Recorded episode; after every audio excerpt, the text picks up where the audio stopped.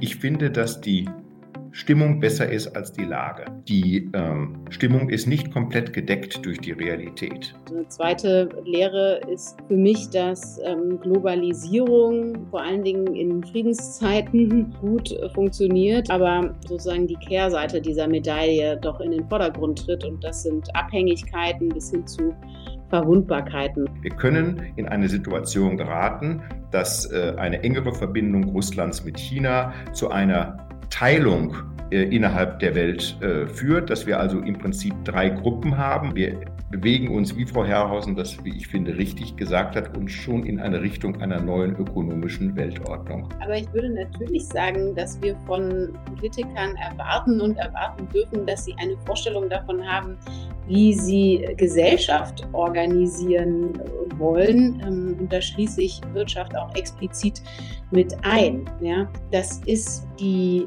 Basis auch eines politischen Wettbewerbes, dass es da unterschiedliche äh, Zukunftsbilder gibt. Es ist schon merkwürdig. Der Internationale Währungsfonds und die Weltbank warnen eindringlich vor den Gefahren einer neuen Weltwirtschaftskrise, die in diesem Jahr vor allem in den Schwellen- und in den Entwicklungsländern ausbrechen könnte. Und in Europa, Deutschland, hat man das Gefühl, trotz Corona, Ukraine und Energiekrise ist das Schlimmste schon irgendwie halbwegs gut überstanden. Stimmt das? Welche langfristigen Folgen haben die vergangenen drei Jahre für das Wirtschaftssystem, für die Gesellschaft, für die Demokratie und eben auch für den Systemwettbewerb? In dieser Folge des Podcasts Weitergedacht der Alfred Herrhausen Gesellschaft wollen wir darüber nachdenken. Wie sind die Fakten? Was kommt wirtschaftlich auf Europa und Deutschland zu? Wie entwickeln sich Zinsen und Inflation nach der russischen Invasion in der Ukraine? In einem zweiten Schritt wollen wir dann über die Rolle des Staates nachdenken. Ist das wachsende Misstrauen gegen die Selbstheilungskräfte des Marktes richtig? Wo muss, wo soll, wo kann der Staat neue Leitplanken definieren und ist es damit getan oder braucht er auch eine echte Mission?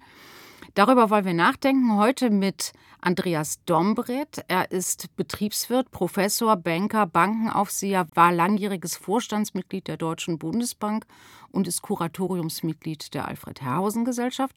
Und die Chefin der Herrhausen Gesellschaft, Anna Herrhausen, ist heute auch dabei. Sie ist praktisch auch Gastgeberin dieses Podcasts und mein Name ist Ursula Weidenfeld. Ich bin Wirtschaftsjournalistin und freue mich, dass ich diesen schönen Podcast wieder moderieren darf. Dankeschön. Hallo, Herr Dombret und hallo, Frau Herrhausen. Hallo, Frau Weidenfeld. Schön, dass Sie da sind. Und wir wollten uns unterhalten über das, was in diesem Jahr auf uns zukommt. Und da ist es immer gut, einen Blick zurückzutun und zu fragen, wie war 2022? Was sind Ihre persönlichen, was sind Ihre Lehren aus dem Zeitenwendejahr? Anna, vielleicht fangen Sie an. Ich glaube, die schwierigste Lehre, die wir lernen mussten, ist, dass die sogenannte Post-Cold War Era und all das Positive, was wir damit verbinden an Frieden, Demokratie und Marktwirtschaft, äh, dass die tatsächlich zum Ende gekommen ist am 24. Februar des Jahres 2022 mit der russischen Invasion in die Ukraine. Und die ganzen Folgen, die das natürlich mit sich gebracht hat. Eine zweite Lehre ist für mich, dass ähm, Globalisierung vor allen Dingen in Friedenszeiten gut funktioniert, in Zeiten von Krieg und geopolitischem Wettbewerb, aber sozusagen die Kehrseite dieser Medaille doch in den Vordergrund tritt. Und das sind Abhängigkeiten bis hin zu Verwundbarkeiten. Und das ist etwas, äh, mit dem wir in Deutschland zu kämpfen haben. Konstanze Stelzenmüller hat das seinerzeit so formuliert, dass sie gesagt hat, äh, Deutschland hat seine äh, Verteidigung an die USA outgesourced, seinen Energiebedarf ähm, an Russland und äh, sozusagen seinen, seinen Absatz äh, seiner Produkte ähm, an China. Und äh, das ist natürlich in dieser Zeit ähm, alles sehr stark ja doch dann eher die Verwundbarkeit, die da zum Vorschein tritt. Auf der positiven Seite will ich aber trotzdem festhalten, eine ja dann doch irgendwo gute Lehre, nämlich dass Europa und der Westen doch ähm, sehr geschlossen reagiert hat auf diesen Überfall Russlands auf die Ukraine, Russland als Kriegstreiber verurteilt hat und die Ukraine natürlich seitdem auf unterschiedlichste Weise unterstützt, ähm, Sanktionen gegen Russland, äh, finanzielle Hilfe für die Ukraine, Waffenlieferungen für die Ukraine und ähm, natürlich auch vergleichsweise unkomplizierte ähm, Aufnahme von Geflüchteten ähm, in die EU. Ähm, für Deutschland würde ich auch nochmal herausheben wollen, dass äh, aus dieser doch sehr schwierigen anfänglichen Lage in vergleichsweise kurzer Zeit auch ja, durch, durch große Anstrengungen und große Programme ähm, die Lage wieder verbessert worden ist, insbesondere die Abhängigkeit von russischem Gas doch sehr zurückgefahren worden ist und dass das auch als ein Impuls äh, sicherlich gelten kann für wirklich den, den Ausbau ähm, zu erneuerbaren Energien, was ja schließlich auch für das Klima ein gutes Signal ist. Dankeschön. Das war jetzt schon ein ganz großer Ritt. Herr Dombreth, Wirtschaftlich ist es ja unterm Strich dann nicht so schlimm gekommen, wie man ursprünglich gedacht hat. Also wir haben ja gedacht, es sind minus fünf, minus sechs Prozent Wachstum wieder auf der Uhr. Wir haben vermutet, dass die Energiepreise über das Jahr und über zwei Jahre hinweg enorm hoch bleiben, dass es vielleicht Knappheiten gibt, die wir nicht beherrschen können und dass die Inflation sehr, sehr hoch ist und auch sehr hoch bleiben wird. Jetzt zum Jahresanfang hin hört man eher moderate Töne und so ein bisschen diese Zuversicht, die Welt mag untergehen, aber Europa kommt ganz gut durch. Ist das gerechtfertigt? Ich bin da sehr unsicher, ähm, was die Rechtfertigung angeht. Nochmal zu den Lehren aus dem letzten Jahr zurück und da nehme ich die ökonomische und nicht die politische Perspektive, wenn Sie erlauben. Äh, die, die, die wichtigste Lehre aus meiner Sicht ist nochmal die Erkenntnis, dass nicht alles vorhersehbar ist gerade in der Wirtschaft versucht mehr zu optimieren und zu vorzuplanen. Und es gibt so viele Known Unknowns und Unknown Unknowns. Geopolitische Krisen dieser Größenordnung gehören natürlich auch dazu. Die sind nicht vorhersehbar und das macht demütig und sollte auch vorsichtig machen. Und äh, äh, wir bewegen uns, wie Frau Herrhausen das, wie ich finde, richtig gesagt hat, uns schon in eine Richtung einer neuen ökonomischen Weltordnung. Ich finde, dass die Stimmung besser ist als die Lage. Hier komme ich auf Ihre äh, Frage zurück. Die ähm, Stimmung ist nicht komplett gedeckt durch die Realität. Die Inflation ist weit über dem Zielwert der Zentralbanken. Ähm, das ist ein ganz klares Negativ. Immerhin haben wir Ende letzten Jahres die höchste Inflation verzeichnet seit dem Zweiten Weltkrieg in Deutschland. Wir haben weiterhin äh, eine Situation, dass die Kerninflation weiter steigt, wir über fünf Prozent bei der, allein bei der Kerninflation sind und wir jetzt mit den Energie- und den äh, Nahrungsmittelpreisen bei weitem nicht mehr alles erklären können, was eben zusätzlich ähm, äh, äh, Sorgen macht und dass wir eben diese Entwicklung noch lange nicht im Griff haben und nur durch sehr starke Zinserhöhungen darauf reagieren können. In den normalen Modellen von Zentralbanken, von Aufsichtsbehörden werden 200 Basispunkte, also zwei Prozent Zinssteigerungen im Jahr modelliert in, für eine Krisensituation. Wir haben allein in der Eurozone im zweiten Halbjahr 250 Basispunkte Zinserhöhungen gesehen, also zweieinhalb Prozent in einem halben Jahr. Das heißt also, die Zinswende ist da, aber sehr schnell und sehr abrupt und das hat auch negative Auswirkungen. Also nochmal, Frau Weidenfeld, es ist tatsächlich so, meine feste Überzeugung, dass die ähm, Lage schlechter ist als die Stimmung, die Stimmung besser ist als die Lage. Das mag uns freuen, aber wir sind nicht mehr in touch with reality ähm, und wir können uns darauf nicht verlassen, weil die Dinge eben nicht komplett vorhersehbar sind. Sie haben eben, Herr Dombrett, beschrieben, wie stark die Notenbanken reagiert haben. Wie geht es denn da weiter? Also die Bremsspuren sind jetzt schon sichtbar und kommt da noch mehr? Ja, da kommt deutlich noch mehr. Es ist auch mehr angekündigt.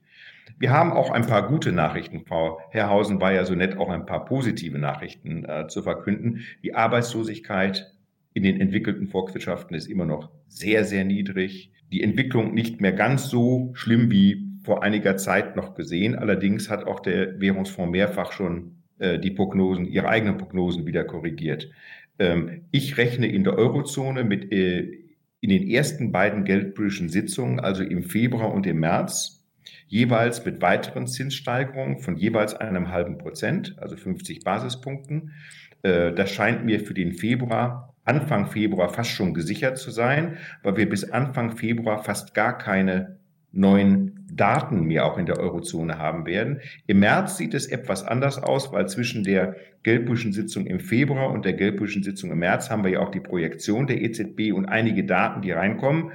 Aber ich gehe einfach mal davon aus, dass das einen hohen Grad an Wahrscheinlichkeit hat, dass wir im März nochmal ein Prozent, also 100 Basispunkte höher stehen ähm, in der Eurozone als jetzt. Und in den USA wird sich das ähnlich verhalten. Aber Herr Domrit, was heißt denn das für die Konjunktur? Also wenn man 3,5 Prozentpunkte in einem halben Jahr an der Zinsfront sieht, dann ist das doch eine Vollbremsung.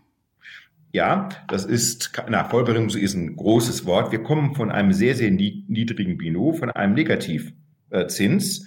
Das darf man auch nicht vergessen. Und äh, zweitens, Frau Weidenfeld, bitte berücksichtigen Sie, dass ich mich kaum an eine Phase erinnern kann, wo die Zentralbanken so klar kommuniziert haben und man sich derart deutlich auf die ähm, Zinswende einstellen konnte. Äh, diese Art von Konsistenz äh, federt ein wenig die Probleme ab. Äh, keiner konnte auch davon ausgehen, dass äh, Negativzinsen die normale Situation darstellen. Ganz im Gegenteil. Wir sind eher jetzt in einer normalen Situation und waren es vorher nicht. Wir waren zehn Jahre in künstlich niedrigen Zinsen. Also insofern äh, Geschäftsmodelle, die äh, nur bei minus 50 Basispunkten Verzinsung also bei Negativzinsen funktionieren, sind auch keine Geschäftsmodelle, die im wahren Leben wirklich Bestand haben können. Wenn wir uns jetzt darauf einlassen, auf diese Überlegung, dass wir in verschiedenen Krisen gleichzeitig sind, was heißt das denn für die wirtschaftlichen Perspektiven? Wie wirkt der Kriegsverlauf in der Ukraine möglicherweise wie die Corona-Pandemie in China, die ja noch lange nicht da vorbei ist, sondern im Gegenteil auf neue Höhepunkte zusteuert? Die Situation in der Ukraine ist meiner Meinung nach deshalb ökonomisch so relevant, weil sie eine globale Auswirkung hat.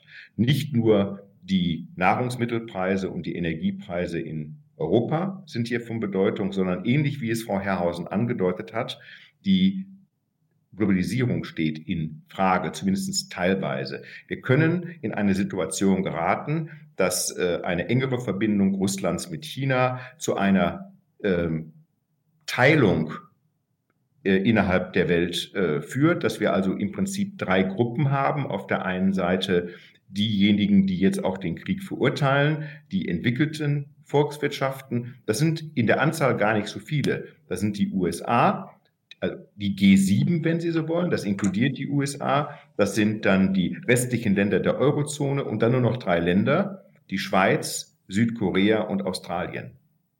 Neuseeland vielleicht auch noch, aber das ist dann auch das Maximum. Die zweite Gruppe besteht dann aus Russland, China und den, sagen wir mal, nicht so bedeutenden Volkswirtschaften wie ähm, Venezuela, Nordkorea, Kuba und all diese, Syrien, all diese Länder. Und die dritte Gruppe ist wiederum sehr, sehr interessant. Das ist die Gruppe der Länder, die sich neutral verhalten werden. Das wichtigste davon ist Indien, aber äh, es gibt auch andere G20-Länder von großer Bedeutung, die sich in dieser dritten Gruppe wiederfinden werden. Brasilien, Indonesien, Argentinien, ähm, Saudi-Arabien. Da fallen uns noch einige ein und auch sehr, sehr viele andere Länder aus Lateinamerika, Afrika und dergleichen mehr und Asien. Damit will ich ausdrücken, die Globalisierung, die ähm, einwandfrei funktioniert hat, der Gestalt, dass sie das, den Wohlstand von 100 Millionen von Menschen erhöht hat, bei vielen aber zu keiner Wohlstandserhöhung, aber auch zu keinem Wohlstandsverlust ähm, geführt hat. Diese Art von Globalisierung wird jetzt nur noch eingeschränkt in meiner Wahrnehmung funktionieren. Wir werden ein sehr kompetitives Feld bekommen, äh, ein, ein, eine Systemkompetenz, keinen kalten Krieg, wie wir ihn ähm, erlebt haben, aber es wird schon einem kompetitiven System geben mit unterschiedlichen Instrumenten. Es wird zwei Zahlungsverkehrssysteme geben, vielleicht sogar zwei Accounting-Systeme. Äh, SWIFT wird überall unterschiedlich sein. Es wird äh, Wettbewerb unter den Währungen noch ausgeprägter äh, existieren, als wir es bisher haben. Es gibt also eine Zwei- bis Dreiteilung. Sind wir in so einer Phase der Deglobalisierung, die von allen Seiten betrieben wird? Also ich finde ähm, den Begriff Deglobalisierung insofern ein bisschen schwierig, als dass ähm, so den Anschein macht, ähm, als hätte man entweder Globalisierung ja oder man hätte es halt überhaupt nicht. Ähm, und ich glaube, wir sind eher äh, irgendwo dazwischen, so wie auch Herr Dommer das schon angesprochen hat, ähm, dass einfach zusätzliche Überlegungen zusätzlich zu dem Thema Kosten, zusätzlich zu dem Thema möglicherweise Qualität, ähm, Einzug halten in Überlegungen, ähm, wie werden Lieferketten international aufgestellt, ähm, wo werden Dinge hergesourced und äh, wo wird auch ähm, Absatz betrieben. Und da denke ich schon, dass eben geopolitische Überlegungen da mit reinkommen ähm, und dass man wahrscheinlich leichter sich tut, bestimmte Abhängigkeiten einzugehen in mit Ländern, wo man sicher ist, dass man die gleichen Werte teilt. Ähm, und das ist, glaube ich, das, was sich hinter Friendshoring äh, dann verbirgt. Ähm, und dass man möglicherweise schon bei ähm, anderen Regionen sich durchaus bewusst ist, dass geopolitischer Wettbewerb im Gange ist. Und da stimme ich Ihnen zu, Frau Weidenfeld, dass man sich um diese Region als Europa, als Deutschland bemühen wird. Und ich würde auch sagen, dass das ähm, richtig ist. Hm, ich frage mich ein bisschen, wenn Sie, Sie, Sie bezeichnen das ja und beschreiben das ja als einen ganz ähm, nachvollziehbaren und positiven Weg, sich eben neu zu vergewissern und eben auch neu ähm, zu justieren. Auf der anderen Seite heißt es aber ja doch, dass wir ganz viele auch da Motive übereinander sehen. Wir haben die Auseinandersetzung mit Russland, wir haben den Systemwettbewerb mit China, wir haben ja auch den Klimaclub oder diejenigen, die die Nachhaltigkeitskriterien erfüllen wollen und die dies nicht tun, hat man da nicht dann am Ende so viele Handelsbarrieren übereinander, dass wir dann doch wieder in einem tendenziell eher protektionistischen Setting leben als in dem freihändlerischen, das Sie ja auch beschrieben haben mit den 30 Jahren nach dem Kalten Krieg Friedenszeit. Ich glaube schon, dass es ein grundsätzliches Commitment gibt ähm, für Handel. Es gibt ja auch ähm, dann international wiederum unterschiedlichste Freihandelszonen, die auch ähm, erweitert werden. Ähm, also ich bin noch nicht dabei zu sagen, man ist jetzt äh, komplett protektionistisch unterwegs, aber dass die Gemengelage komplexer ist ähm, und dass dort an Stellen auch sicherlich widersprüchliche Argumente ähm, irgendwie berücksichtigt werden äh, müssen und auch ähm, Entscheidungen getroffen werden müssen, die sich vielleicht hinterher auch nochmal als äh, falsch rausstellen. Das glaube ich schon. Ich glaube, wir sind in einer insgesamt äh, komplexeren und unübersichtlicheren Lage. Die Globalisierung wird sich fortsetzen, aber nicht mehr in dem gleichen Maße und in dem gleichen in der gleichen Geschwindigkeit wie in der Vergangenheit. Ich bin nicht der Meinung, dass es um eine Deglobalisierung geht, was wir hier besprechen, sondern um eine Einschränkung der Globalisierung. Allerdings ist auch klar, dass wenn wir Richtung Friendshoring und äh, Friendsharing gehen, äh, dass dies inflationstreibend ist, dass sich die Kosten logischerweise erhöhen, wenn man Dinge, die man vorher auf eine verlängerte Werkbank geschoben hat, selber herstellen muss, versteht sich von selbst. Wenn wir das für uns oder für die entwickelten Länder des Westens schon so sehen, was heißt es denn für die Schwellen- und Entwicklungsländer? Sie haben das ja eben, Herr Dombret, beschrieben als den dritten Block, um den sich alle bewerben, wo alle irgendwie auch versuchen, äh, Freunde zu werden und im Geschäft zu bleiben. Auf der anderen Seite sind es alles die Länder, die stark verschuldet sind, die jetzt mit den Zinserhöhungen ganz schlecht zurechtkommen und die praktisch an der Grenze zu wirklich schweren Rezessionen stehen. Müssen wir da uns anders verhalten, als wir das in der Vergangenheit getan haben?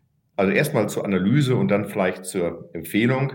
Äh, die Analyse ist richtig. Schwellenländer sind ganz besonders rezessionsgefährdend. Und wenn der Internationale Währungsfonds davon ausgeht, dass große Teile der Weltwirtschaft in Rezession gehen werden. Das ist eigentlich immer der Fall, wenn sie unter drei Prozent als Weltwirtschaft wachsen. Und das ist ja im Moment der Fall im Jahr 2023. Dann trifft das insbesondere die Länder, die Sie meinen, nämlich die weniger entwickelten Länder, die einerseits äh, viele äh, Hartwährungsabflüsse und viele Investitionsabflüsse erleben und andererseits eben mit den äh, schnell steigenden Zinsen und den Zinshöhen nicht mehr klarkommen. Also das ist absolut richtig. Ähm, die deutsche Bundesregierung hat hier in innerhalb der G7, während der deutschen G7-Präsidentschaft ja eine Initiative zugunsten der afrikanischen Staaten gestartet. Das halte ich für eine sehr, sehr löbliche Initiative, die auch schon früher begonnen hatte in anderem Zusammenhang und jetzt wieder neu belebt wurde. Äh, wir müssen uns um die weniger entwickelten Länder kümmern. Und das ist auch genau der Grund, weil ich glaube, dass viele dieser Länder in diesen sogenannten dritten Block gehen können. Die können es sich auch ökonomisch gar nicht erlauben, in einen der anderen beiden Blöcke einzutreten, weil sie sich äh, in diesem Wettbewerb zwischen den ersten beiden Blöcken also die westliche Welt einerseits, vereinfacht gesprochen, und Russland, China andererseits. Sie äh, profitieren nicht von dem Wettbewerb. Nehmen Sie beispielsweise Indien. Äh, Indien ähm, ist äh, fraglos eine Demokratie, aber importiert im Moment sehr, sehr preiswert mit großem Discount äh, Öl aus Russland. Also man wird sich neutral verhalten, um auch vom Wettbewerb zwischen den beiden Systemblöcken ökonomisch zu profitieren. Anna Herrhausen, wie sehen Sie das? Ich finde das aus Sicht Deutschlands, aus Sicht Europas interessant, sich hier noch mal ein bisschen mit zu beschäftigen. Ähm, schließlich ist der afrikanische Kontinent, sind das unsere Nachbarn. Ähm, es ist auch so, dass demografisch hier eine ähm, starke Entwicklung vonstatten geht, die Vereinten Nationen prognostizieren, dass bis Ende diesen Jahrhunderts die arbeitende Bevölkerung in Subsahara-Afrika ähm, größer ist als die von Indien und China zusammen. Ich glaube, das ist etwas, äh, was wir uns ähm, hier selten so vor Augen führen. Ähm, und der dritte Punkt ist, ähm, und das ist vor einigen Jahren ja schon mal ähm, versucht worden ist, äh, das Thema erneuerbare Energien. Also ich glaube, ähm, hier liegen auch aus Sicht von Deutschland, von Europa Notwendigkeiten und auch äh, Chancen, ähm, ganz anders nochmal auf äh, die afrikanischen Staaten zu schauen, ähm, die viel stärker vor allen Dingen in den Blick zu nehmen, als wir das in der Vergangenheit getan haben. Und ähm, hier gemeinsam und auf Augenhöhe interessante Kooperationen äh, zu schmieden. Ja, das ist, glaube ich, ein ganz wichtiger Hinweis zu sehen, dass sich eben auch die Bewertung und die Gewichtung von Weltregionen unter diesen Krisen dramatisch verändert und auch schon verändert hat. Und auch von Institutionen, wenn ich, äh, Entschuldigung, wenn ich unterbreche, Frau Weinfeld. Gerne, kein Problem. Und wenn Sie fragen, wie wird sich denn die Rolle des Internationalen Währungsfonds ändern?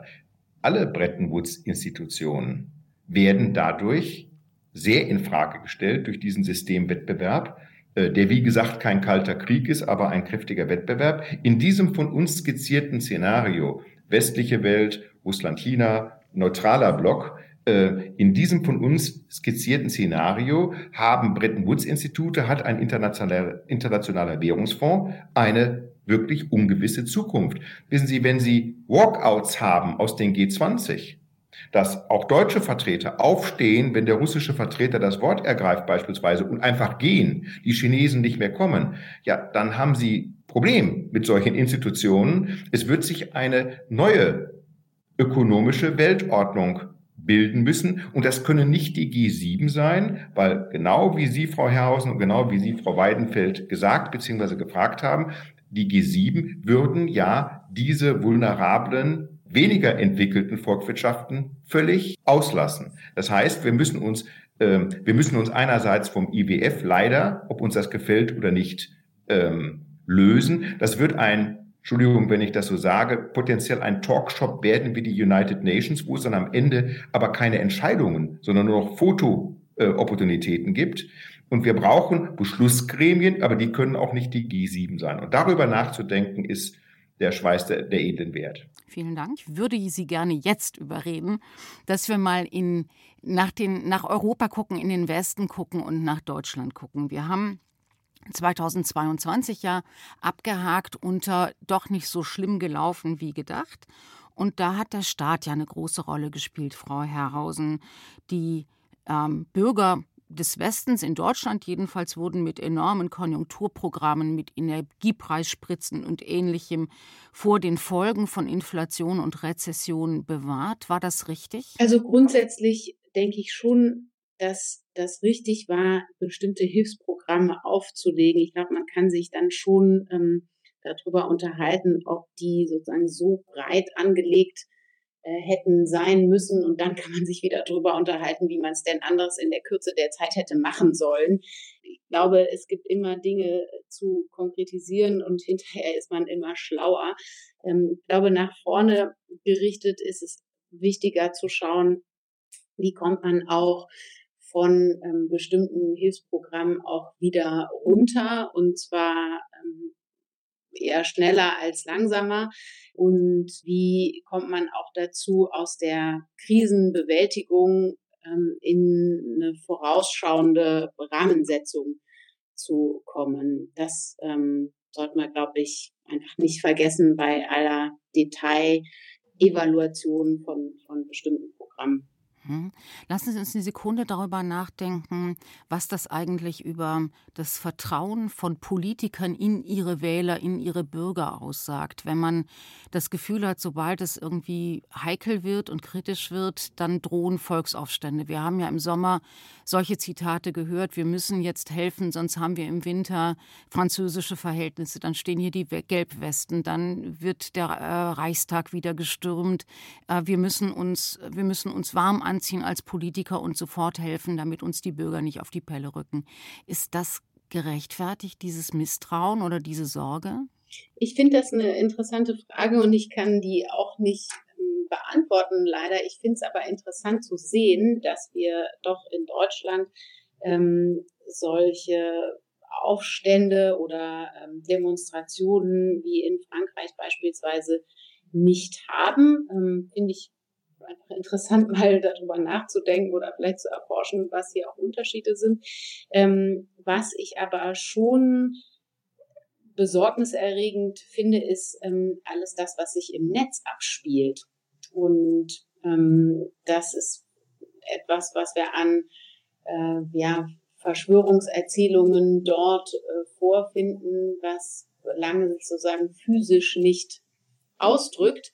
Und da finde ich, sollte man auf jeden Fall genauer hinschauen und äh, das auch mit einbeziehen in äh, Themen, wie man auch mit Plattformen umgeht ähm, etc.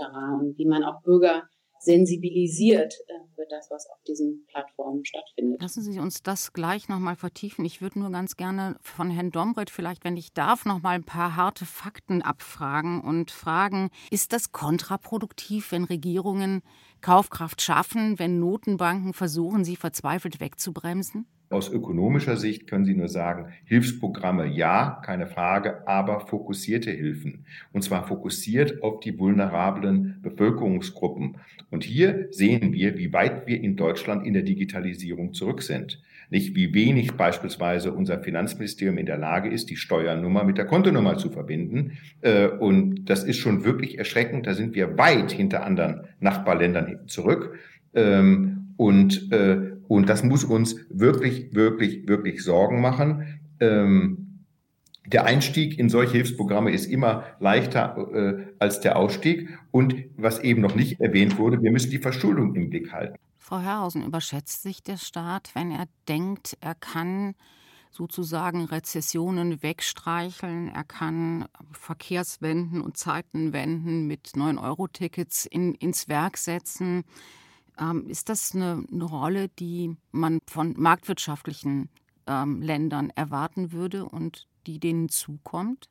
Das würde ich eigentlich, äh, was die Überschätzung anbelangt, gerne nochmal an Herrn Dombrett weitergeben. Mein Verständnis ist, dass ähm, Deutschland das machen konnte, sowohl in der Corona-Krise als auch ähm, jetzt im Jahr 2022 Energiekrise plus ähm, das ganze Thema äh, Unterstützung natürlich der, der Ukraine auf verschiedenste Formen, weil äh, es in den Jahren zuvor eine große Haushaltsdisziplin gegeben hat. Ähm, wenn dem so ist, dann muss man natürlich hier sehen, auch ähm, da sind irgendwann Reserven, wenn man so will, ähm, aufgebraucht. Deshalb ja auch das Petitum da von ähm, Hilfsprogrammen dann auch wieder runterzukommen. Aber was die Überschätzung ähm, anbelangt, würde mich interessieren, was Sie dazu sagen, Herr Dombrett. Ja, das hängt vom, vom Zeitrahmen ab. Kurzfristig ist sowas nicht nur machbar, sondern angezeigt. Aber bei jeder Form der Verstetigung von solchen Hilfsprogrammen, ja, ich sagte ja, der Einstieg ist leicht, der Ausstieg ist sehr politisch sehr viel schwieriger. Bei einer Verstetigung von solchen Hilfsprogrammen spätestens dann setzt die äh, Überschätzung ein und dann ist es auch sehr, sehr wichtig, die Verschuldung ähm, im Blick zu behalten. Und es gibt ja von vielen, vielen Ländern in der Europäischen Union Initiativen, beispielsweise ähm, die Italiener zusammen mit den Franzosen, unsere Grenzen, die wir für, was wir für eine akzeptable Verschuldung im Rahmen der Maastricht-Kriterien haben, aufzuweichen. Und da ist der größte Sprengsatz. Mir macht eine Aktivität in einem Krisenjahr oder in einem Multikrisenjahr wie 2022 jetzt erstmal nicht zu viele Sorgen, insbesondere wenn man, wie Sie zu Recht sagen, Frau Herrhausen, über die finanziellen Mittel verfügt und die ähm, über eine sehr niedrige, einen relativ niedrigen Verschuldungsgrad verfügt. Nur wenn man das in einer Verstetigung über einen längeren Zeitraum aussieht, dann wird es sehr, sehr schwierig. Und dafür braucht man starken politischen Willen. Wenn ich darf, vergleiche ich das mal mit der Geldpolitik. Ja, wir haben sehr, sehr niedrige Zinsen. Die Frage ist, wenn sich die ökonomische Situation dreht, wird man die Stärke haben, aus diesen niedrigen Zinsen auch wieder auszusteigen. Wir haben alle gesehen, wie lange die Zentralbanken gezögert haben, bis sie das getan haben. Und das ist, können Sie auch im übertragenen Sinne auf die Hilfsprogramme. Wir müssen immer in einer Krise die vulnerablen Bevölkerungsgruppen schützen. Das ist die Aufgabe des Staates. Wenn eine Krise, für die diese vulnerablen Bevölkerungsgruppen überhaupt nichts können, durch exogene Faktoren entstehen, ja, dann muss man helfen. Man muss aber schauen, dass man die Struktur so gestaltet, dass die Anreizsysteme richtig bleiben und dass sich diese Verstetigung nicht äh, einsetzt. Und äh, wir können es uns auf Dauer nicht erlauben, weil wir dann so viele Schulden machen, die dann die nächste Generation massiv belasten. Und insofern müssen wir schauen, dass wir diese Prinzipien der Haushaltsdisziplin von Frau Herrhausen zu Recht angesprochen, nicht aus dem Auge verlieren und immer auch die Schuldentragfähigkeit mit berücksichtigen. Frau Herrhausen, in der politischen Diskussion redet man im Moment über Missionen. Das steht auch im Koalitionsvertrag, eine missionsgetriebene Politik. Brauchen Politiker denn statt Ordnungspolitik Missionen, um den heutigen und künftigen Krisen begegnen zu können? Ja, aus meiner Erfahrung ist Mission auch so ein bisschen so ein Reizwort. Ähm, aber ich würde natürlich sagen, dass wir von Politikern erwarten und erwarten dürfen, dass sie eine Vorstellung davon haben, wie sie Gesellschaft organisieren wollen. Ähm, und da schließe ich Wirtschaft auch explizit mit ein. Ja, ähm, das ist die Basis auch eines, eines politischen Wettbewerbes, dass es da unterschiedliche äh, Zukunftsbilder gibt. Ähm, was die Krisen anbelangt, da würde ich mir eher wünschen, dass wir Räume schaffen oder dort, wo sie schon existieren, äh, diese Stärken, die tatsächlich ein langfristiges Denken und auch ein interdisziplinäres Denken erlauben, dass wir also aus dem Krisenmodus ähm, entweder herauskommen beziehungsweise dem, dem Krisenmodus nebenan noch stellen, äh, diesen Modus der Vorausschau und des interdisziplinären Denkens, ähm, so dass wir auf künftige Krisen besser vorbereitet sind ähm, und das dann idealerweise natürlich dazu führt, ähm, dass solche Krisen gar nicht äh, zu solchen werden, sondern ähm, im Vorhinein sozusagen schon abgemildert äh, werden können oder einfach man mit Veränderungen besser umgehen kann und sich schon früher darauf einstellen kann. Und was würde das bedeuten für die größte Krise, die ja schon da ist und die sich verschärfen wird, vermutlich in den nächsten Jahren für den Klimawandel?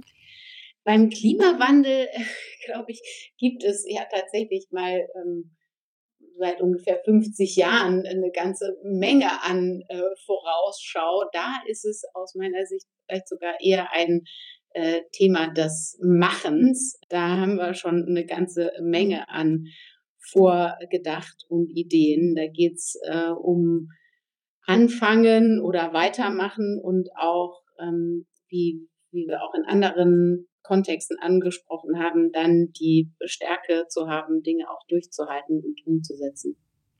Vielen, vielen Dank. Danke, Anna Herrhausen. Danke, Herr Dombret, für Ihre Gedanken, für Ihre Perspektiven und vor allem auch für den, für den Schluss, in dem Sie ja beide sagen, wir brauchen Leitplanken, wir brauchen Ideen, wir brauchen die Fähigkeit zu vorausschauendem Denken und wir brauchen auch die Werkzeuge, um dann beides am Ende umsetzen zu können.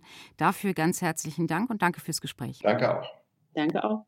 So, das war's auch schon wieder mit Weitergedacht für dieses Mal. Wir freuen uns, dass Sie sich für diesen Podcast interessieren und wenn Sie Lust haben, abonnieren Sie ihn doch einfach. Sie finden ihn bei Apple Podcasts, bei Spotify und bei Soundcloud oder direkt auf der Website der Alfred Herrhausen Gesellschaft www.alfred-herrhausen-gesellschaft.de. Folgen Sie der Herrhausen Gesellschaft auf Ihren Social Media Kanälen oder schreiben Sie uns. Die Adresse ist info.ahg.de db.com. Für heute danke fürs Zuhören und tschüss.